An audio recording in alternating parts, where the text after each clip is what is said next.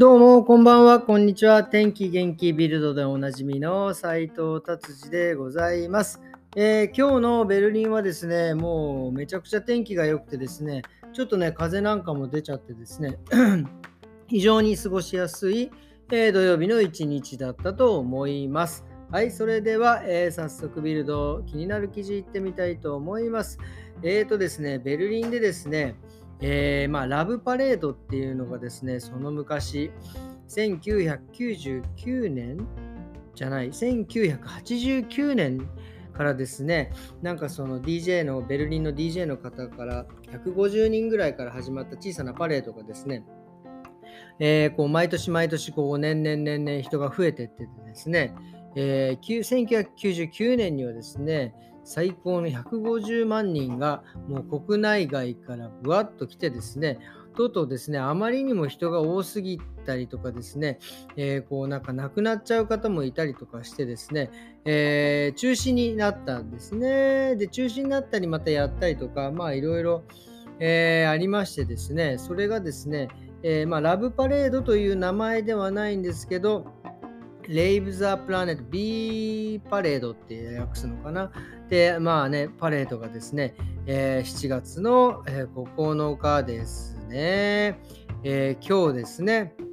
え今日もう始まってんのかな ?2 時からって書いてあるから、もう今はね、えもうパレードガンガン行っちゃってるみたいですね。まあもちろんそこはもうね、多分何万人もまた人が来るのでですね、えおまわりさんがですね、6000、6000人、えーえー、規模で6000人？違うな、600人です。そんなに来ない、600人ぐらいの規模でおまわりさんがバーッと入ってきて、えーえー、しているということですね。まあ、とにかくもうあのコロナがね、あったりとかして、もうみんなもうバンバンバンバンこうね、ストレスの発散も本当コロナなんて一体どこにあったんもうね、あったんですかっていうような勢いでですね、バシバシやってもうみんな楽しそうにねやっております。まあ実際ねコロナ増えてますけどねあのちょっと気をつけていただきたいもう気をつけようがないですけどね、えー、ということでございます。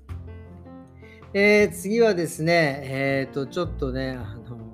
まあよくよくあるあるというかあのー、僕この話はね結構ドイツに来てからベルリンに来てから聞くんですけどなんかねスーツケースとかがですねこう本当誰のかわからないスーツケースがですねアパートのところに置いてあったりとかなんか公共の場にあったりとかするとですねもうやっぱりねこれ爆弾なんじゃないかもう不審物なんじゃないか何があるんじゃないかっつってねもうね僕の知り合いのえー、お家のね、下でですね、トランクがただ単に捨ててあったんだけど、やっぱりなんか、なんか爆弾処理班みたいな人たちがブワーッと来てですね、で、開けたら空のケースだったっていうパターン、ほんとよく聞くんですよ。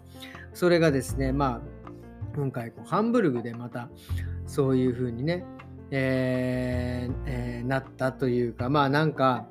結局なんかそのスーツケースが、えー、なんか行方不明になったらしいですね、ハンブルグ。なんか、どっかからよく分かりませんが、なんか、ふわーっとスーツケースが なくなって、そんなことあんのっていう感じですけど、で、なくなったスーツケースの一つらしいんですけど、それがなんかアパートに捨ててあってですね、それをまた、えー、爆弾処理班の人たちが、もうサットみたいな人たちがね、サッと来てね、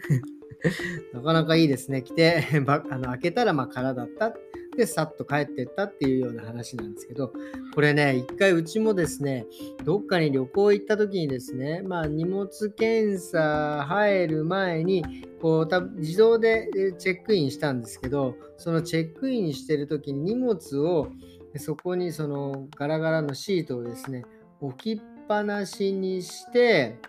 で置きっぱなしでそのままえ、ー、と、あの、チェックインカウンターに行っちゃってですね、なんかその、金属探知機とかするね、ところに行っちゃって、で、それ通り過ぎようとした時に、あれ、あのガラガラの荷物がないっつってバッて後ろを見たらですね置いてあったあのその置き忘れたところにですね人がすんげえ集まってて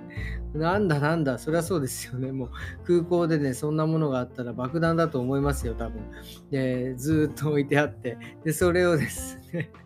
すいません、これうちのです、なんつって。あのめっちゃ怒られたっていうのがもう何年か前にねありましたけどまああの皆さんですねスーツケースは置き忘れないようにで、まあ、のスーツケースをね捨てる場合はですねあのもう、まあ、壊してですね、まあ、あの箱を開けて、えー、捨てるのがいいんじゃないかなっていうような、えー、ことでございます。はい。っていうことで、まあ、気になる今日のね、ビルドの記事はこんなこと、こういう感じにしてでですね、まあ、ちょっとこれ、ま、番外編なんですけど、まあ、これ、信じるか信じないかはあなた次第ですっていうやつなんですけど、まあ、地球、NASA でね、なんかその、やっぱり UFO とか宇宙とかの、えー、まあ未確認、えー、未確認物体とかのですね、まあなんかそういう、なんていうんですか、ファイルをとか、まあずっと隠してるんですけど、まあそれをね、まあなんか、えー、秘密文書がですね、ちょっと一部明らかになったっていうのですね、好きにですね、え、地球生命体じゃなくて、これなんていうんですか、えっ、と、地球外生命体、まあ、要は地球以外に生命体がですね、いてですね、それがですね、こう、まあなんか結構、えー、しっかりしているような、えー、感じらしいんですよ。まあ、しっかりしてるって何がしっかりしてるか分かりませんが、なんかこう、本当にね、あの SF の映画じゃないんだからっていう、その、なんか、なんかず、その生命体はですね、なんか最先端のですね、プログラムをね、えー、なんかプログラミングされてですね、えー、地球を攻撃してくるんじゃないかっていう、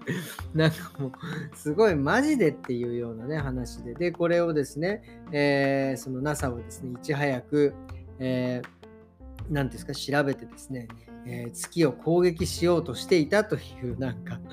え記事でございます。これは本当ね、信じるか信じないかはあなた次第でございます。何かのネタに使っていただければ幸いでございます。はい。まあなんかね、僕の好きな、え、雑誌にもなんかそんなの出てましたね。え、月はですね、もう一個、すいません、ちょっと余談です。月はですね、えー、なんか普通なんかそのなんか月って日本太陽と地球の関係もそうですけど、ちょっとずつなんか誤差があったりとかして、まあ例えばその地球で言うと365日だけど4年にに1回はウルードして366日になっちゃうから調整するみたいなことがあるんですけど、月に関しては一寸の狂いもないっていうことですね。もしかしたら 月は誰かが動かしてんじゃないかっていうね、こともね、書いてある、もうね、夢のような話でございます。えー、それではですね、皆さん土曜日です。えー、明日は日曜日ですね、当たり前ですけども、えー、良い週末をですね、お過ごしくださいませ。えそれではまた明日。